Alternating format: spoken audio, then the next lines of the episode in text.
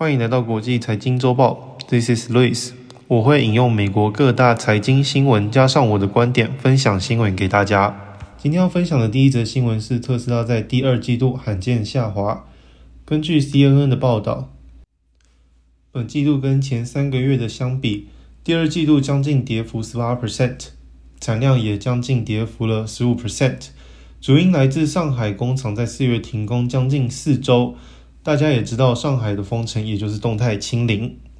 但即使开工后，由于汽车零件供应上的供给无法满足，又进一步造成了产量不足。虽然特斯拉声称前几个月所遇到的问题多数已解决，更说出了二零二二六月份是特斯拉产量最高的一个月。Refinitive 分析师调查，特斯拉本季度收入将比去年同期增长百分之四十六。调整后的收入将增长百分之五十一，缓慢的成长可能造成特斯拉的股价新增一个压力。今年迄今为止，股特斯拉的股价已经下跌百分之三十五。特斯拉本季度开设了两家新工厂，一个在德国，另一个在德州。